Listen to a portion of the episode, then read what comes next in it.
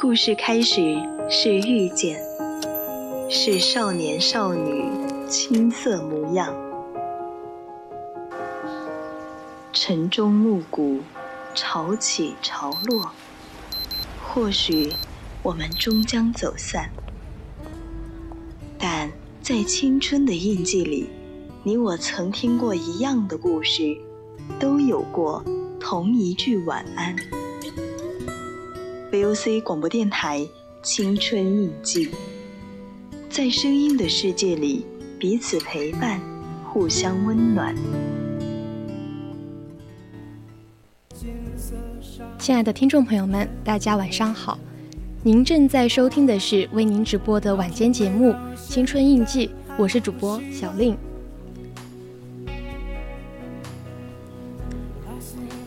今天的主题是。真心希望你拥有被流行落下的勇气。那今天这个主题呢，就是关于流行的东西，它是否是我们自己所真正喜爱的东西呢？还是我们为了去从众而去追求的一个东西？那在首先呢，想要给大家有一首歌曲来引入今天的这个开头的一个小故事吧。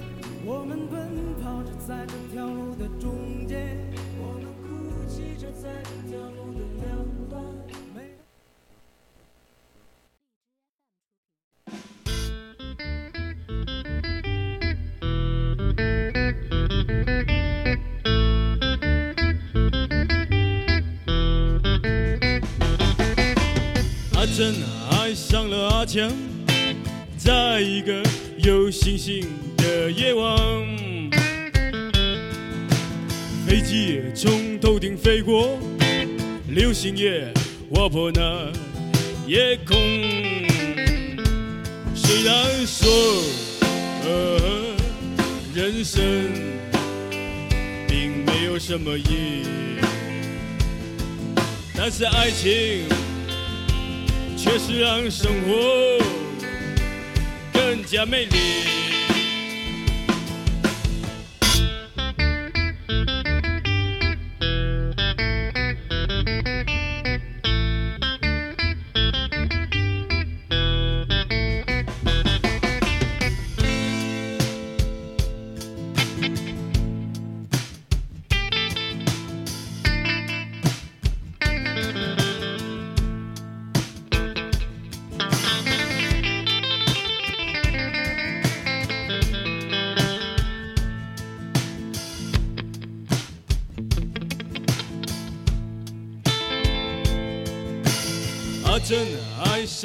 在一个有星星的夜晚。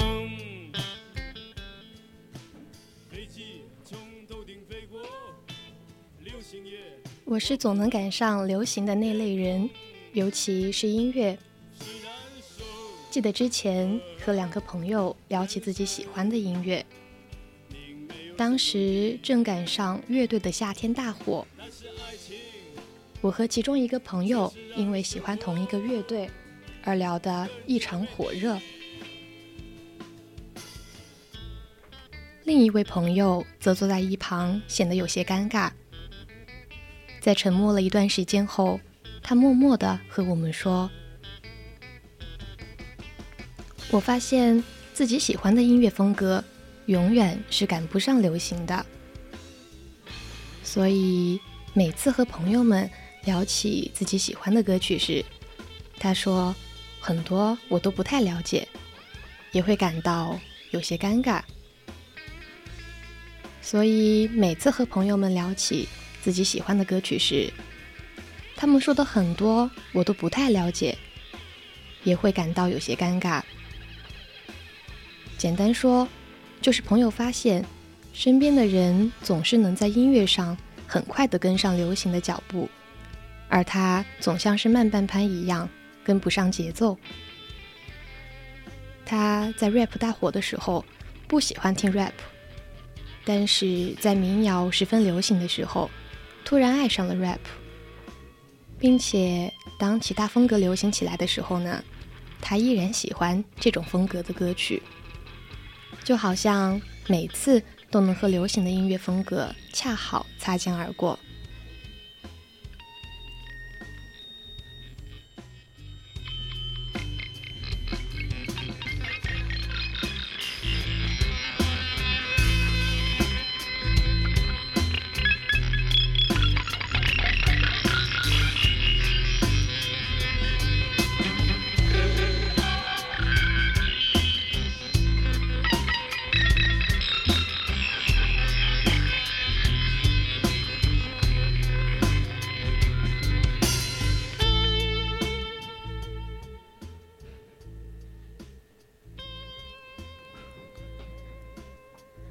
首背景音乐就是刚刚这个乐队提到的这个歌曲《阿珍爱上了阿强》，也是前段时间在某音上非常火的一首歌曲。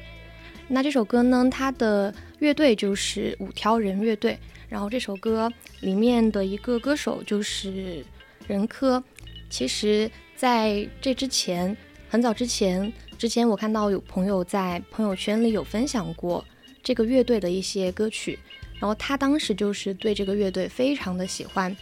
其实，在那个时候呢，嗯，我对于这个乐队很不了解，但是我也自己试着去听过这种这个乐队的一些歌曲。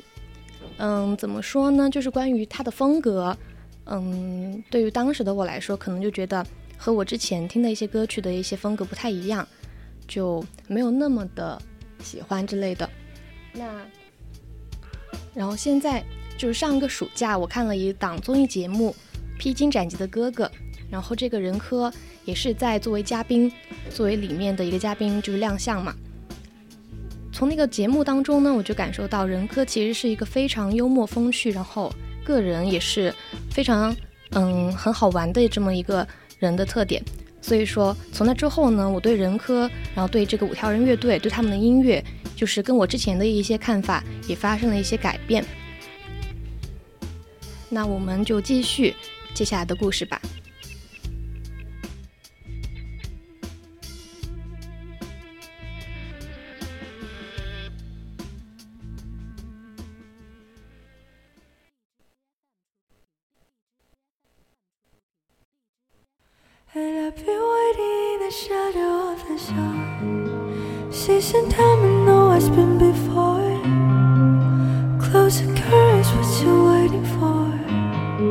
当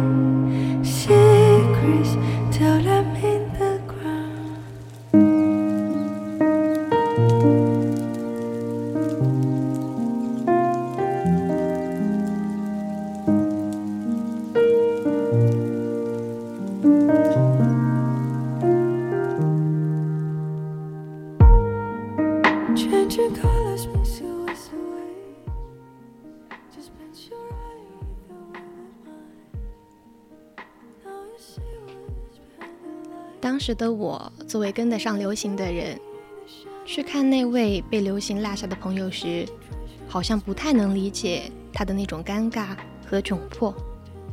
但后来想想自己，也会有被流行的大风落下的时候。前段时间，因为觉得看某音太浪费时间了，为了能够更加专注的复习功课，所以我下定决心把那个软件给卸载了。没有了再刷一个视频就怎么怎么样的一个诱惑，那自然就多了很多可以干其他事情的时间。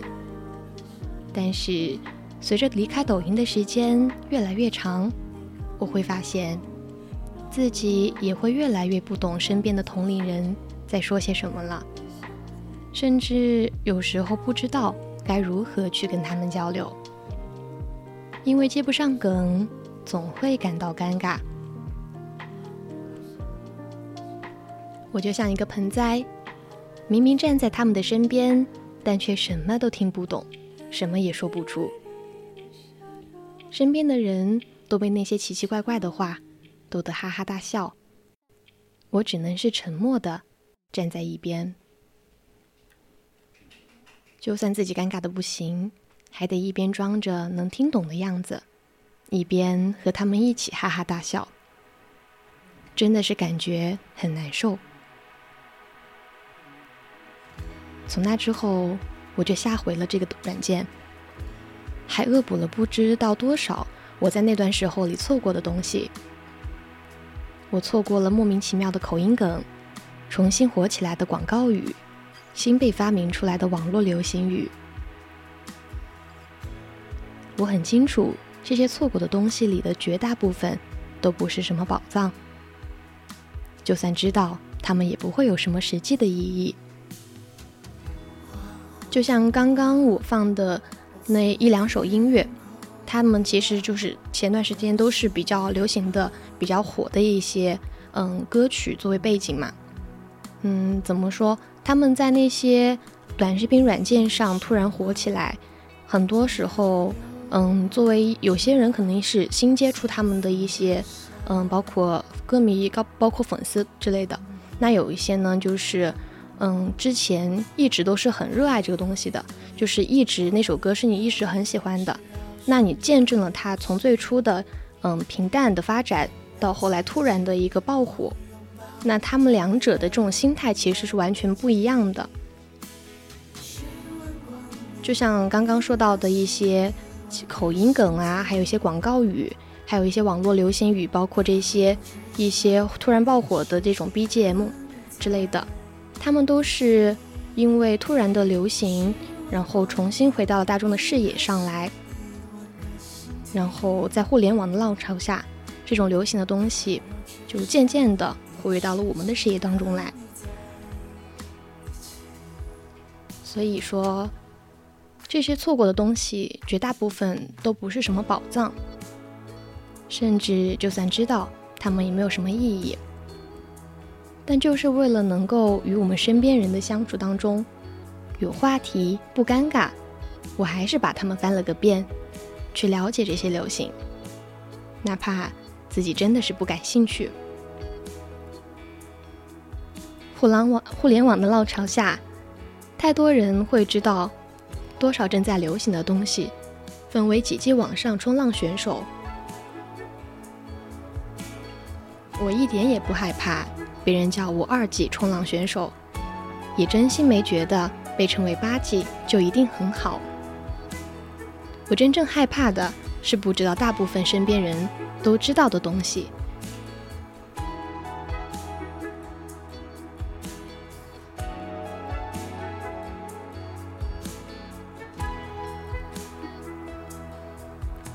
而因为这种害怕呢，我开始让自己去追逐全部流行，这是我错过了本该在那些时间和精力里能够挖掘到的更大宝藏。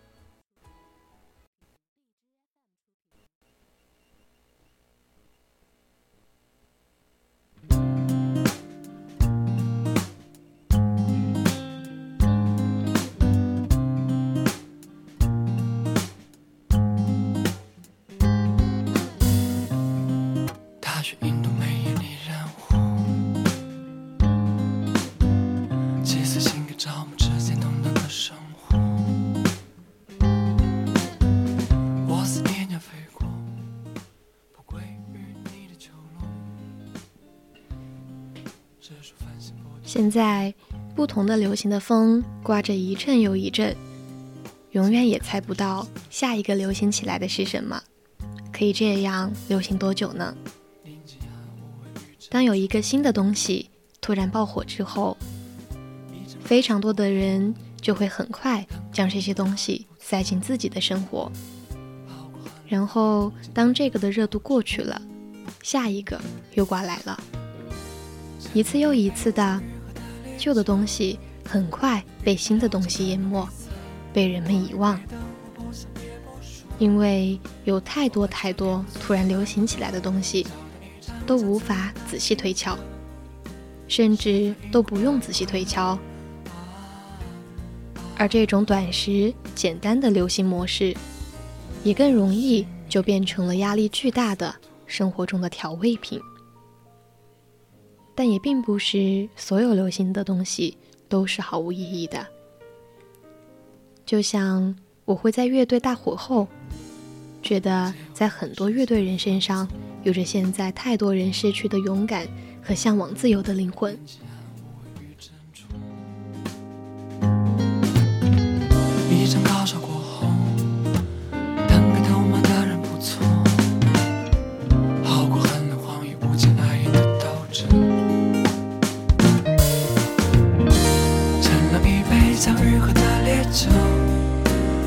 成肉酱般的月色。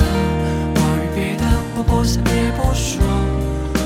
我爱就这点破碎，才爱 don't care。交谈一场，下次。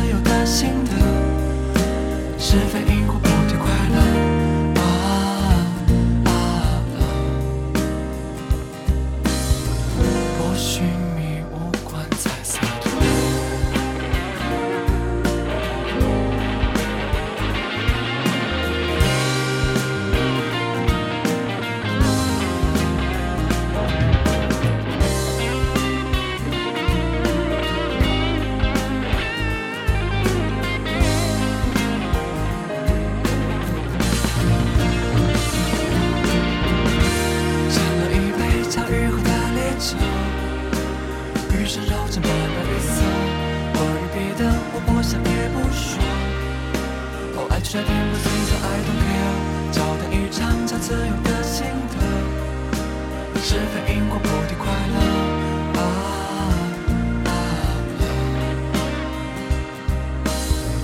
或许你无关猜洒脱。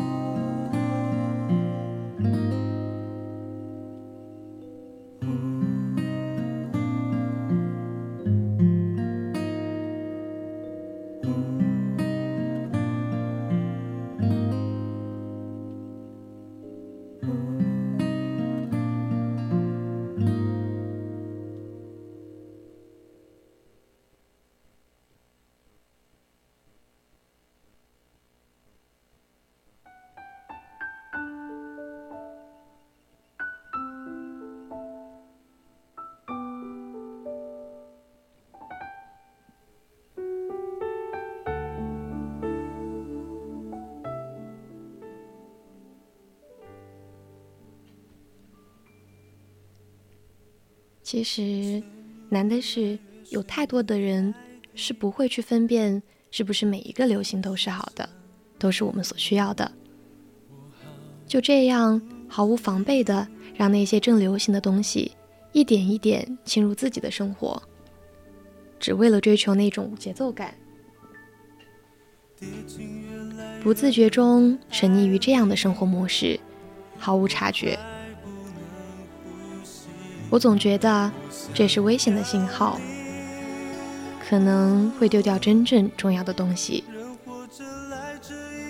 之前我跟一个主播聊过一个有些相反的思路：为什么有越来越多的人不追逐流行的东西，而是追逐更小众的事物呢？拿我自己来说吧，当我自己喜欢的歌曲。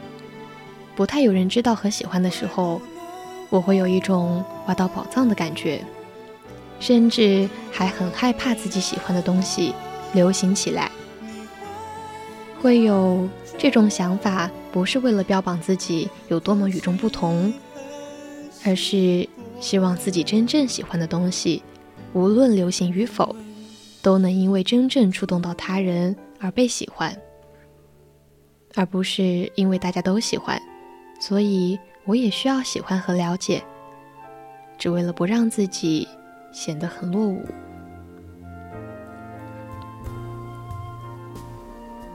最后，除了我和我的朋友，可能还会有很多人有这种服少数服从于多数的这种从从众现象。在百度百科上，从众指个人受到外界人群行为的影响，而在自己的知觉、判断、认识上表现出符合于公众舆论或多数人的行为方式。乌合之众的作者。古斯塔夫·勒庞认为，在群体中，每一种情感和行为都极具感染性，而人都有一种恐惧，是害怕被孤立。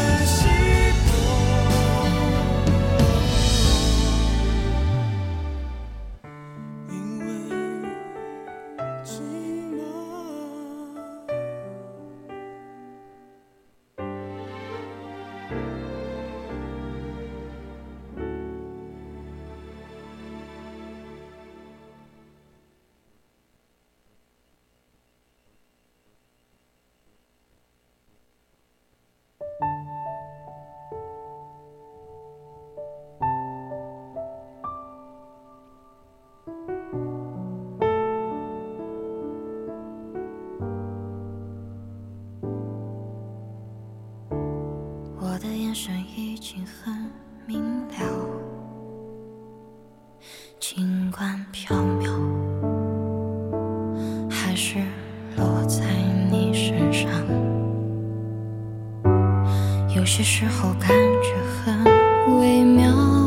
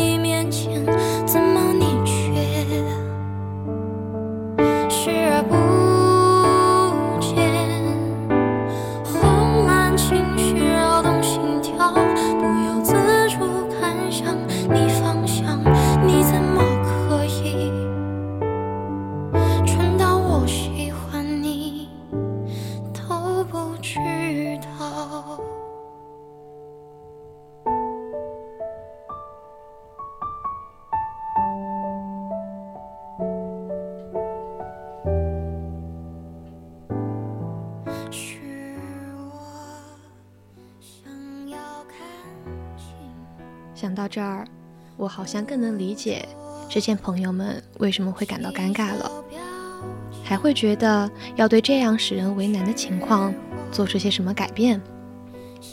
我知道，重要的不是流行，而是在这股浪潮中找寻到自自己真正喜欢的东西，要寻找愿意去热爱的原因和他给予自己的力量，哪怕他在小众的世界里也是值得的。要认识属于自己内心里的那一面，属于自己独特的那一面。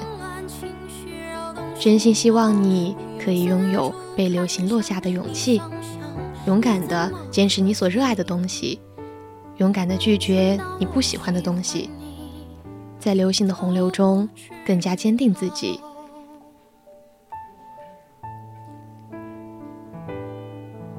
现在的人。喜欢把流行称为时尚，而这种流行的势头总是一个接着一个，似乎从来没有厌倦的时候。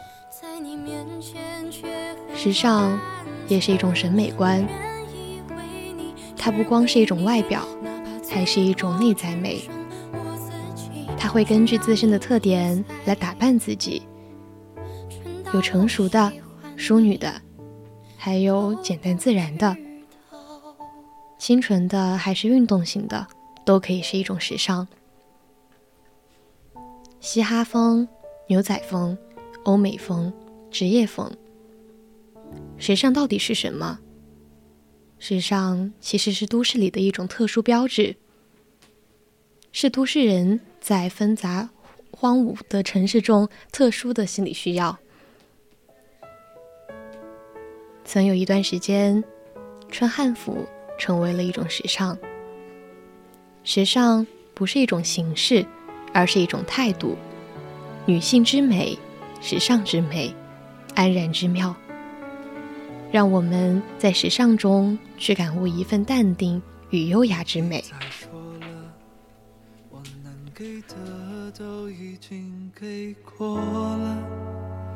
没什么性格不合。别拉扯，至少我们一起快乐过。我们度过的是任何人都无法替代的。我们曾经那么近，我的心永远有个位置是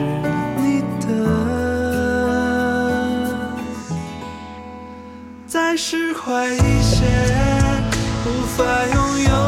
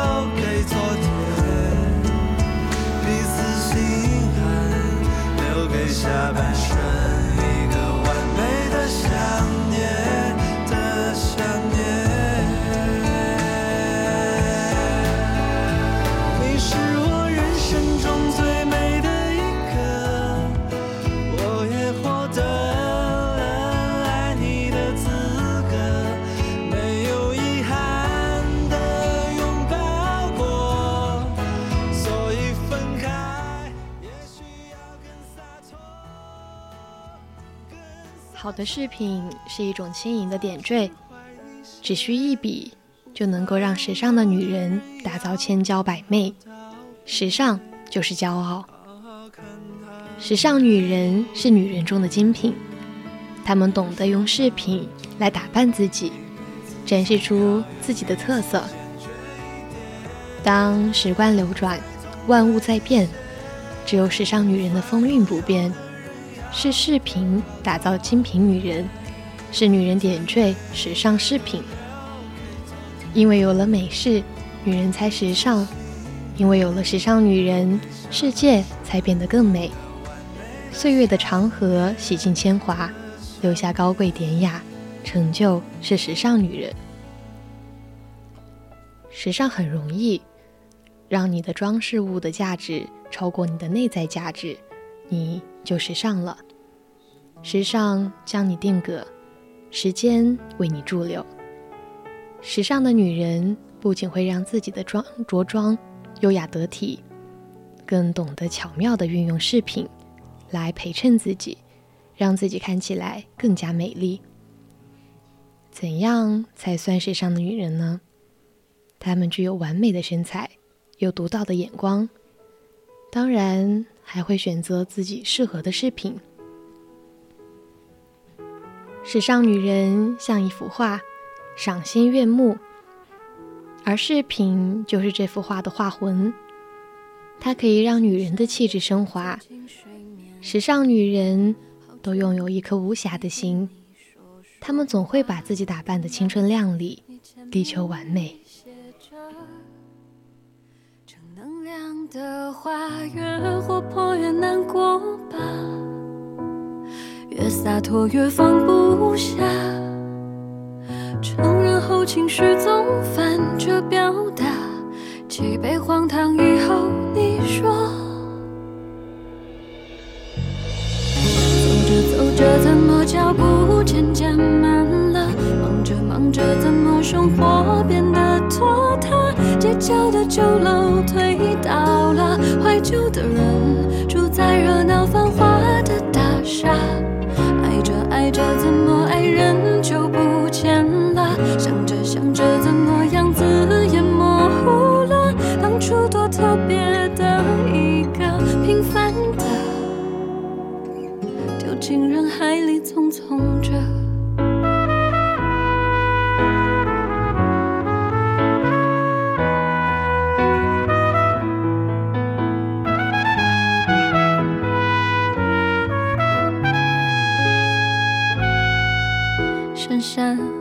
我们放下电话今晚让它被冷落吧，承认我们没程社交网络的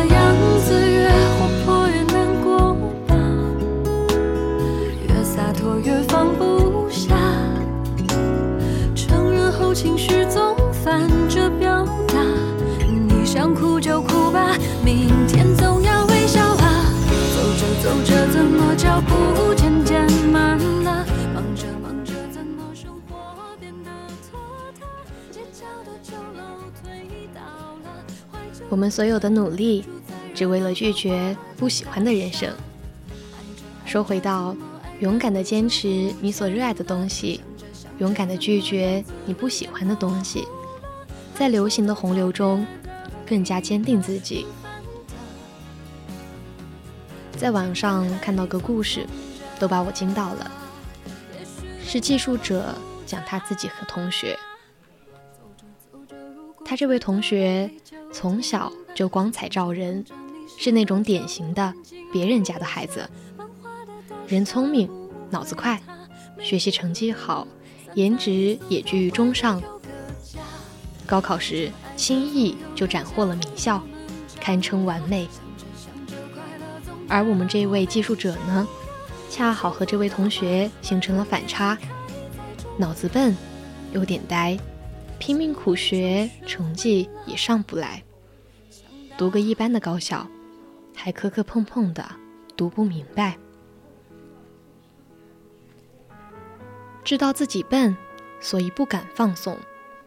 毕业之后，他努力创业，也许是这辈子的挫折太多了，遇到任何问题，他都觉得蛮正常的。自己就是个苦命，干什么事儿都不顺，就得比别人更努力才行。而聪明的同学呢，毕业后托关系进了家稳定的单位，弄到个事业编，虽然收入不高，但迅速成家结婚，并生了宝宝。记述者说，他好羡慕聪明的那个同学，人家已经享受生命了。而自己还在奋斗的路上，可万万没想到，大概过了两年左右，聪明同学带着哭腔打电话给他，向他借钱。孩子病了，同学遇到了难处，他立即赶过去，才发现同学过的日子，并非自己想象的那样。不说家徒四壁吧，多少有点寒酸。几年不见，同学明显憔悴了。听同学诉苦，说收入低，薪水少，日子过得很艰难。他随口安慰了一句：“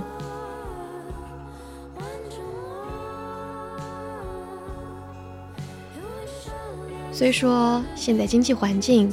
不如以往，但你能力不差，出来干也未尝不可，何必非要守着这一潭死水呢？同学回答了他一句，当时就让他惊呆了。同学说：“咱们穷人哪敢想这事儿？穷。”技术者说：“万万没想到，那么优秀的同学，却有一颗穷心。”才知道的这位同学的选择，并非如他想象的那样，向着人生的目标行进，而是逃入到自己设定的命运中，无视自我优秀的质素，认准了自己就是个穷人，因而选择了最缺乏长远保障的生活方式，过着自己所希望的凄苦生活，只是为了向自己证明，这一切都是命中注定。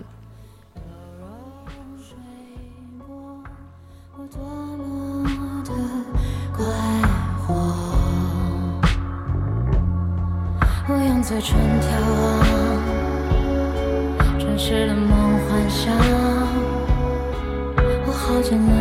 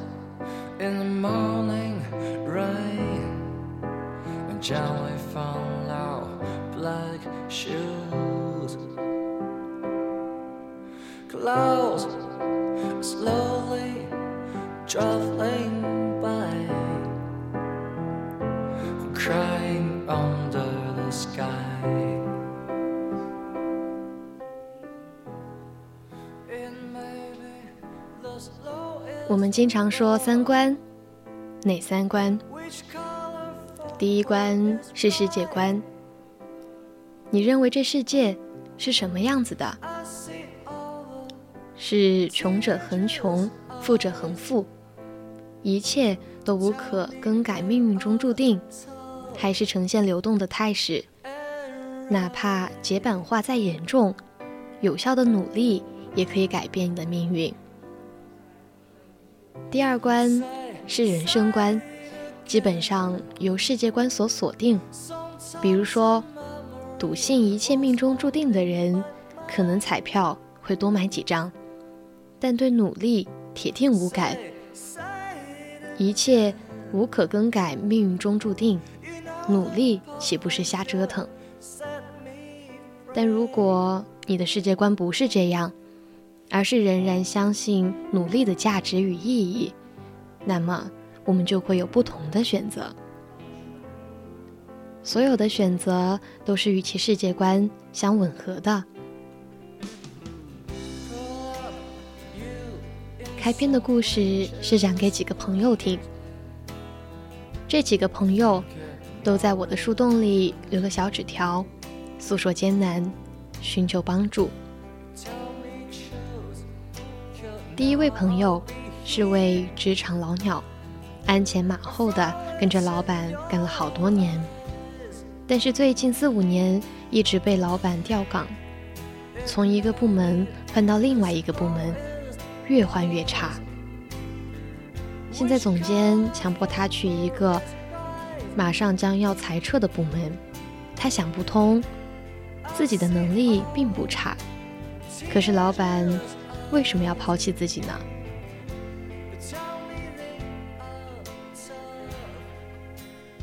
第二位朋友是位妻子，和丈夫是相识十二年的大学校友，相恋于艰难时期，一起开创事业，她主内，老公主外，吃了不知道多少的苦，老公终于事业有成，然后老公就出轨了，她选择了原谅，但万万没想到。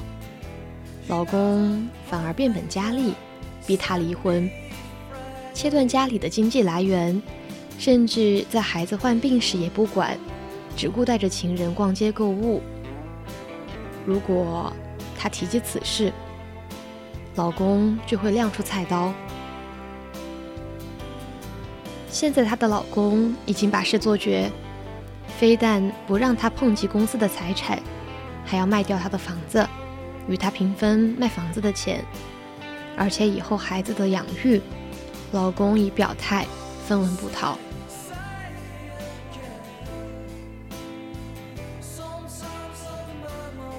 第三位朋友特别的有意思，这位朋友是只实验狗，性格内向，沉默寡言，硕士期间表现极佳，但没有论文。所以公博无望，就在一家辅导机构落了脚。可是导师呢，竟然打电话问他要不要读博。他犹豫了一下，拿定主意读。可等他拿定主意，导师又变卦了。这个时候呢，让他陷入到了混乱之中。他发现摆在自己面前的。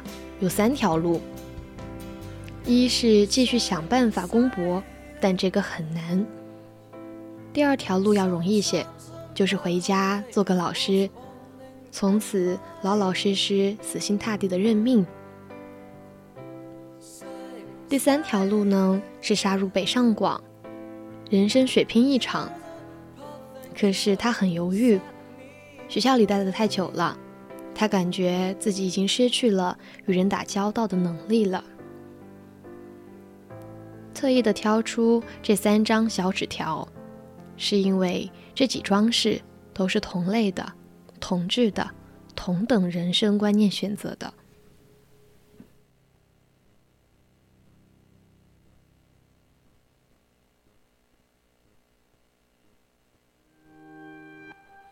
等到世界颠倒你会来爱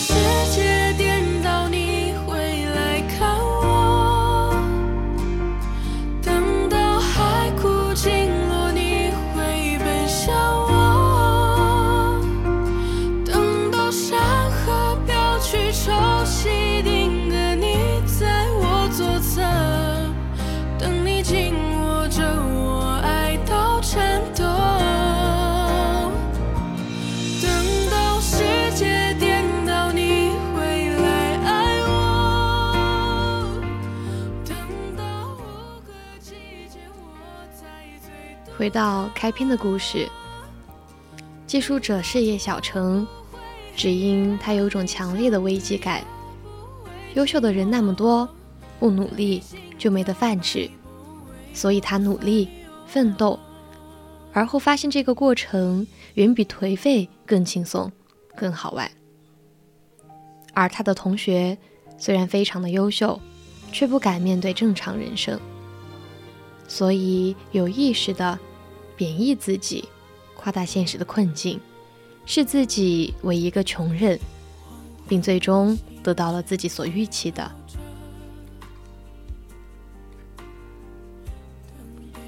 再来看被老板卸磨杀驴的老员工，和开篇故事中的优秀同学一样，能力并不差，但因为恐惧改变，一直在不停的逃避现实。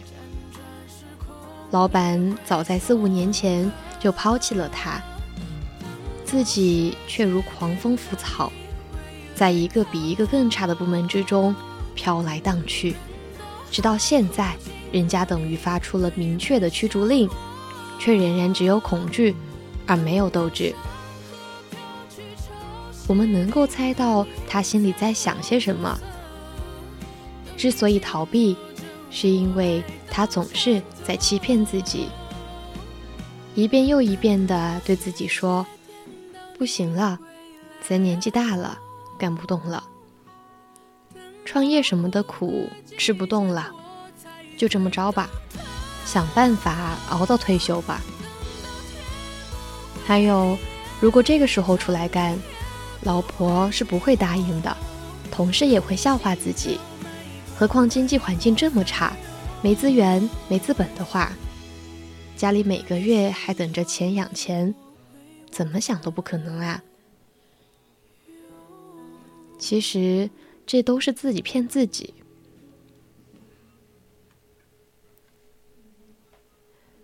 永远要记住，企业比人死得更快。美国中小企业平均寿命不到七年。大企业平均寿命不足四十年，中国的中小企业平均寿命只有两年半，集团公司的平均寿命仅七年到八年，所有的老员工都面临着残酷淘汰的命运，无论是在中国还是在美国，你之所以痛苦。是因为老板赶你走，可企业还活着。相比于同事，你心里就产生了巨大的失败感。但请相信我，你留恋的这家企业我不过你，你迟早要离开的，越早越好。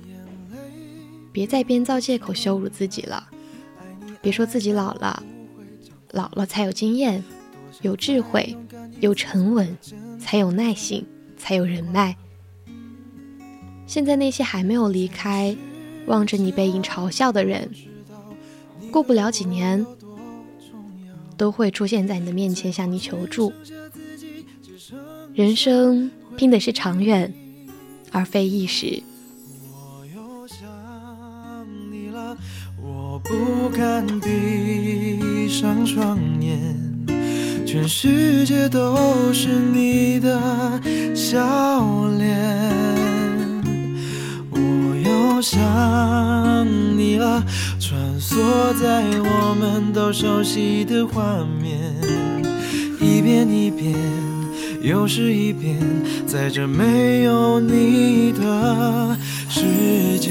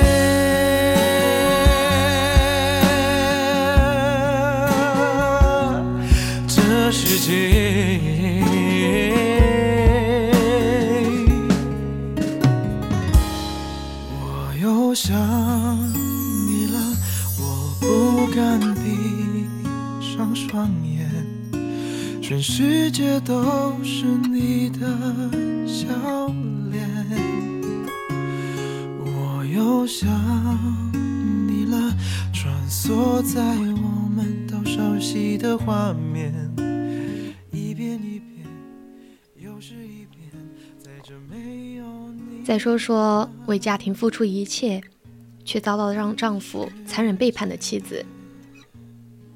他们双方忍无可忍的时间太长了，最初的海誓山盟早已化为熊熊的怨咒之火。之所以这时候爆发，只是对方获得了外援优势。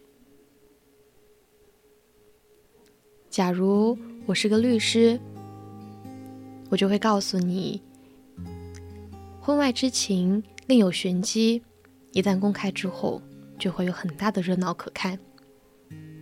有的律师还会告诉你，如果事情走到这一步，无论对方如何哀求，也不可理会，否则对方就会反客为主。我想说的是，你不应该让自己走到这一步。你的魅力呢？你的事业呢？如果你自己都放弃了自己，又如何让别人来重视你呢？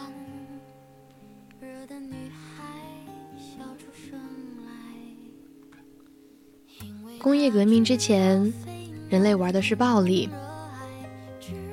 这种事情女人真的没有优势，所以始终是个男权社会。但是今天，商业时代了，智力高于暴力，柔弱胜过刚强。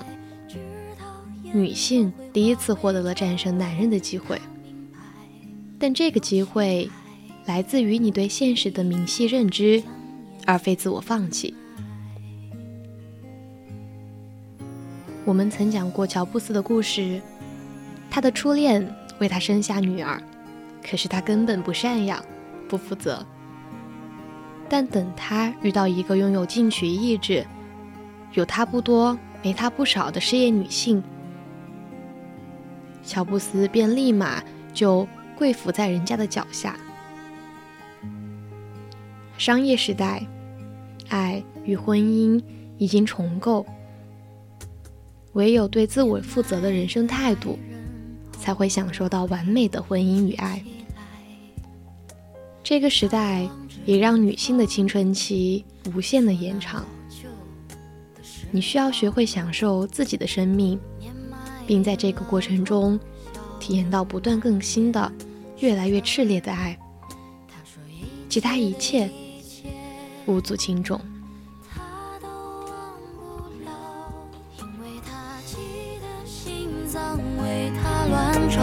记得像蜂拥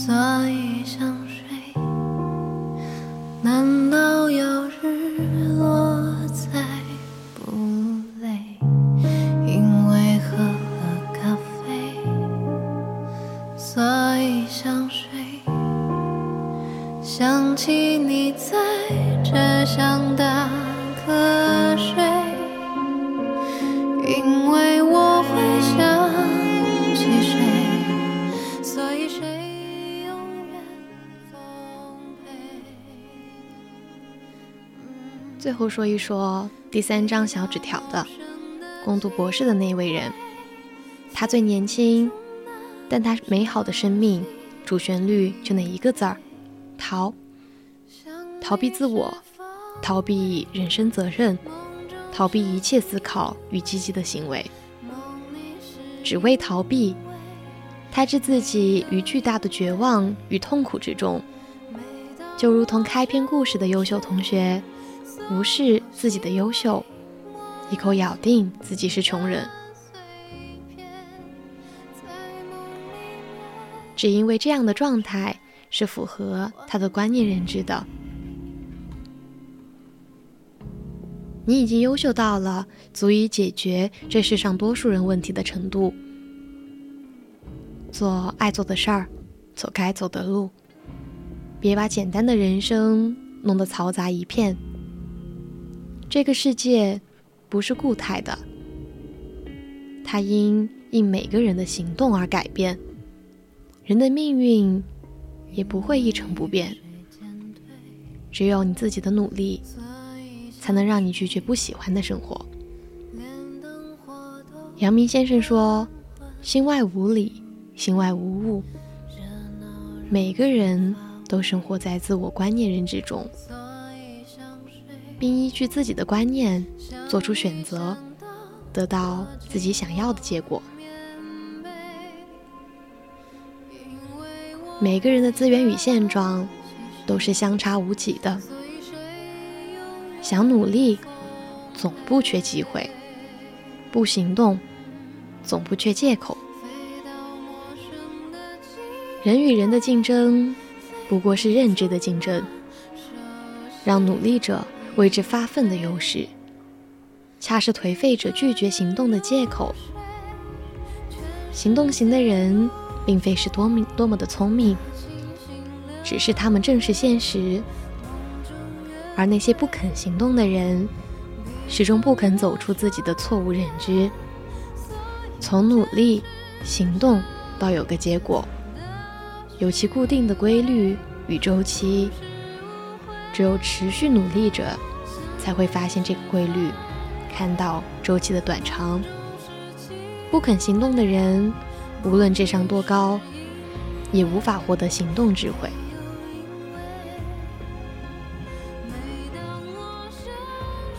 人生路长，速度并不重要，比拼的是耐力。我们所有的努力，只为了拒绝不喜欢的人生。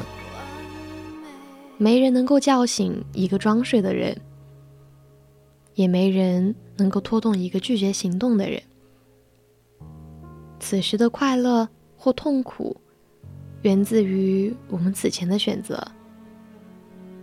而我们现在的选择，将决定此后的命运。总会有些人与我们渐行渐远，努力才会找到方向，找到方法，至少能够让自己变得真正优秀起来，能够掌控自我命运。只有站在足够的高度上，才会拥有更多的选择权利，才有可能引导人性，引导你身边的人，向你所希望的方向行进，并得到你所期望的结果。有什么话让人会受伤，爱情本来不是这样，爱要沉醉心碎，有时让人特别自卑。不愿放手，让命运去蹉跎，宁愿接受，有时人会爱错。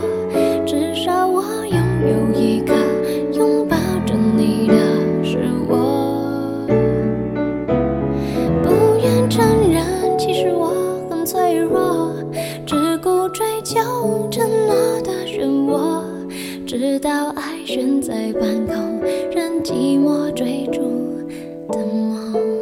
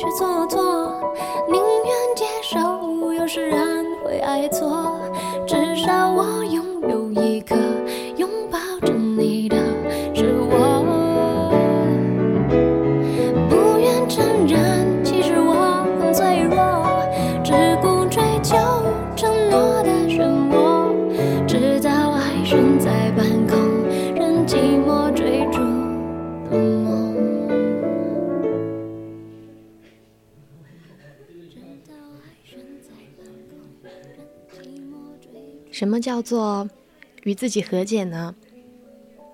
通俗一点就是接受自己好的一面，也允许自己不那么好的一面，全盘接受自己，不完美也没关系。我就是我，正是这些才组成了独一无二的我。内心真正的去认可自己，爱自己。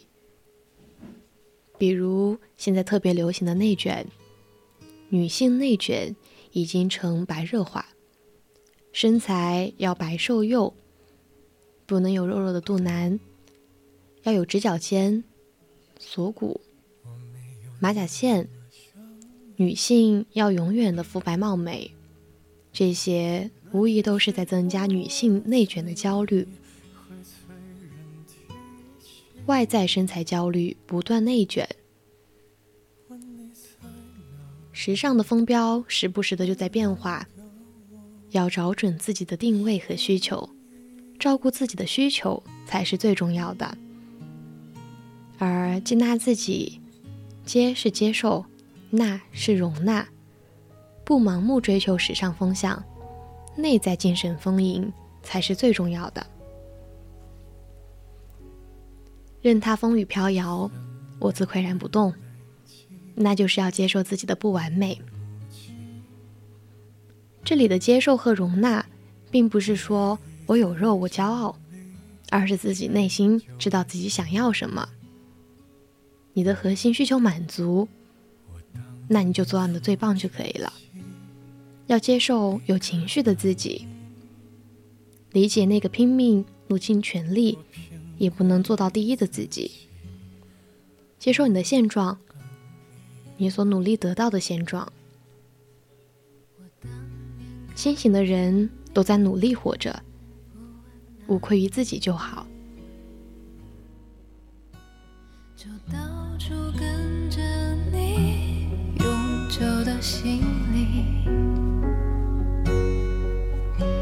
你年少的决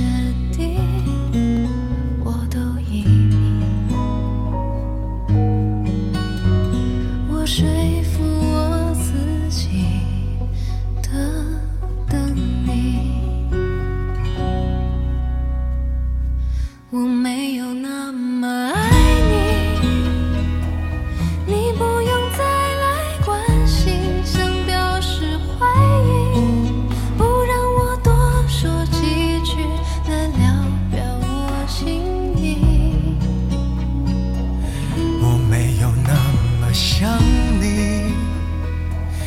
那只是偶尔醉意会催人提起。问你在哪里，来聊表我心意。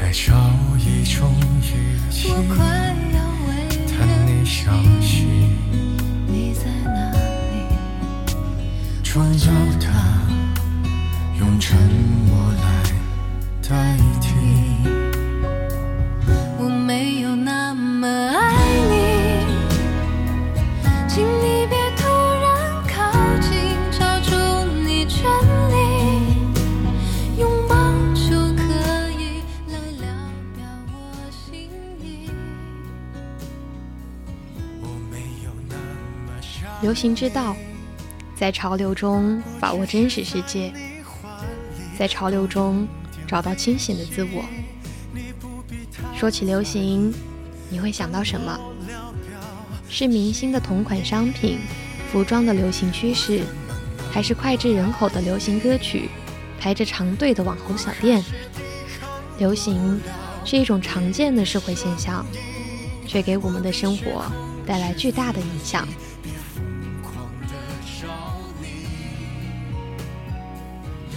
我们应该在顺流的思考和逆流的反思中找到清醒的自我。那么，流行背后究竟有着怎样的规则可循呢？当我们认真观察，就会发现，所有的流行都离不开熟悉和喜欢的两个元素。是啊，对我们所有人来说，都会去选择那些我们熟悉的。或者曾经带给我们美好回忆的事物，而这何尝不是流行的核心呢？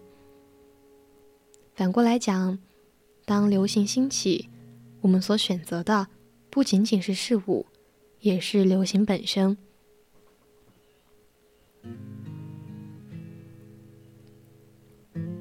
某音作为一个短视频的软件，它在国际上也迅速的崛起。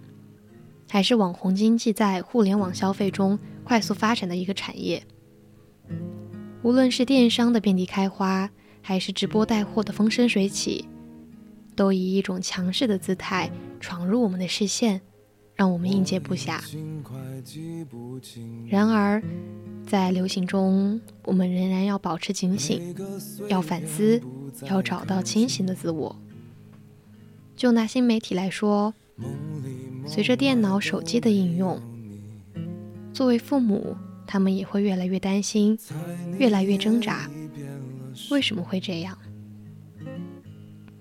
因为担心孩子会成为爱丽丝，消失在网上的兔子洞里。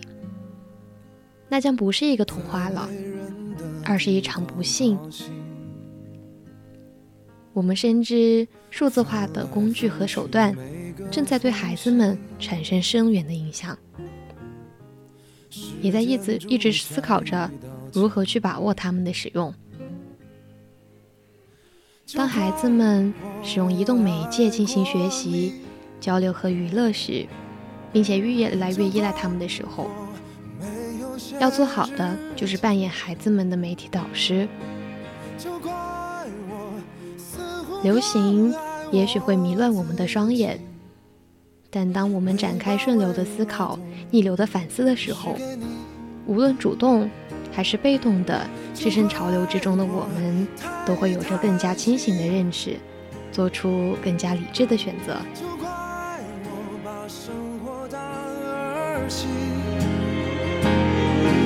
就怪我难舍气氛热闹的酒局，孤单在深夜里陪着你。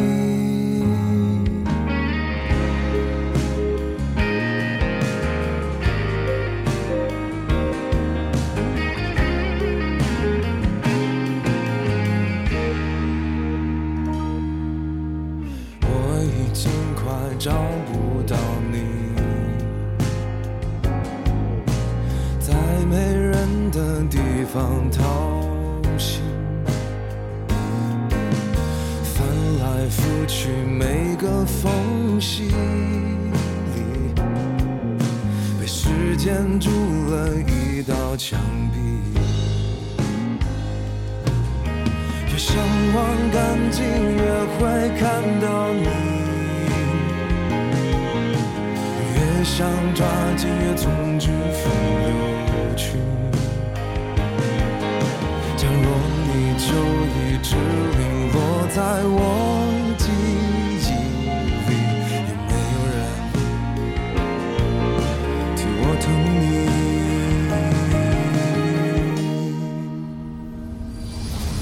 就怪我爱过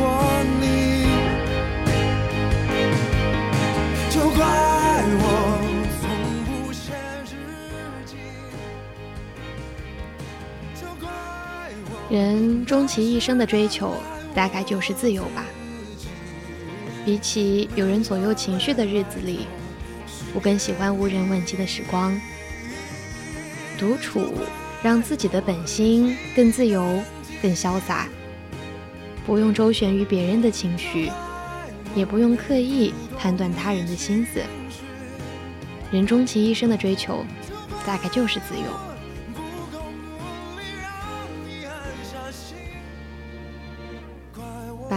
向外求的目标模式改为向内求，把追求光鲜亮丽的面子、攀比、别人给的安全感，转为追求自己内心的平静、安稳、笃定。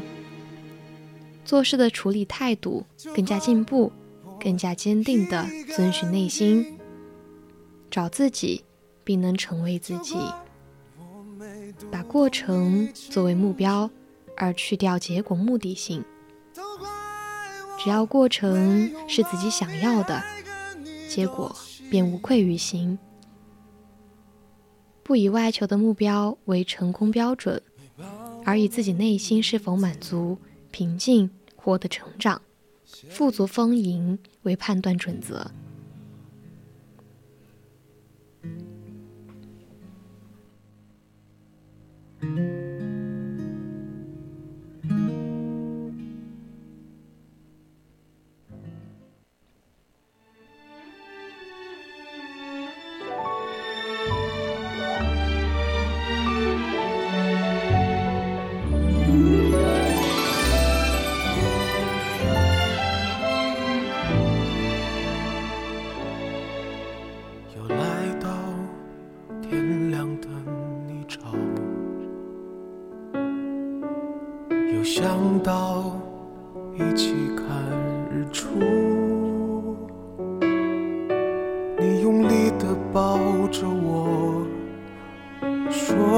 丢了我我承诺一直看到老。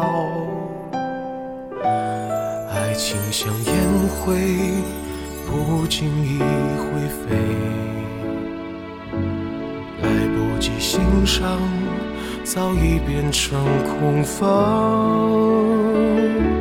听着陈奕迅的歌那首好久不见，原来剧本早已谱成了情歌。现在没人比我早睡了，看完日出我又想你了。我知道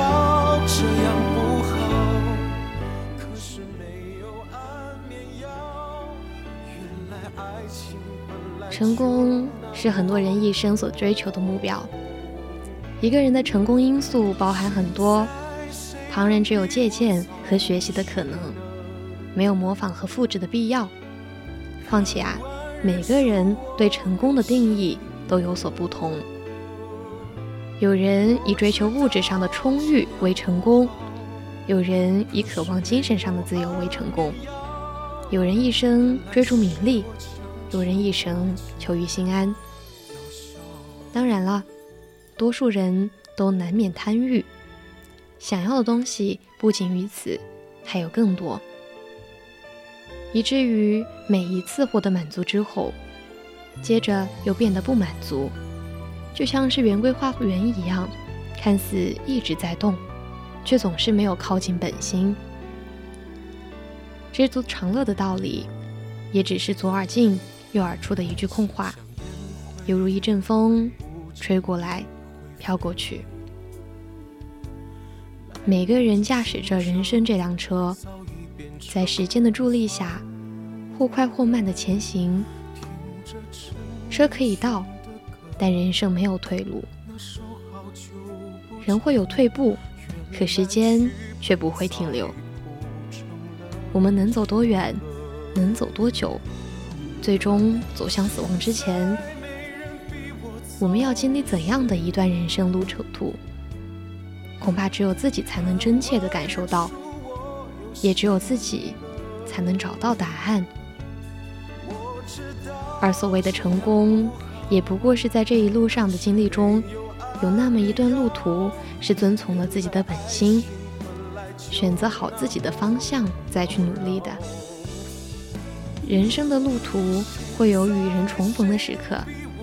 但不可能一直重合，相遇、擦肩，随后各行其道。我知道这样不好，可是没有安眠药。原来是我强求爱情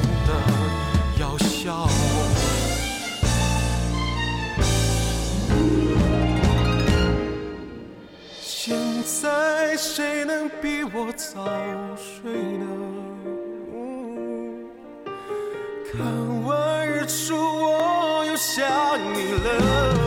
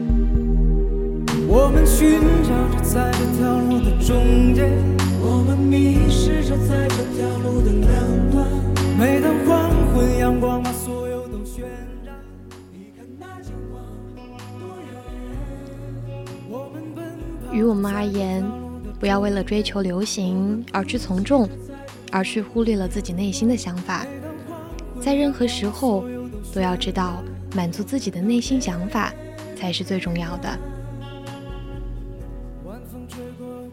故事的最后，我们以这首歌开头，也以它结尾。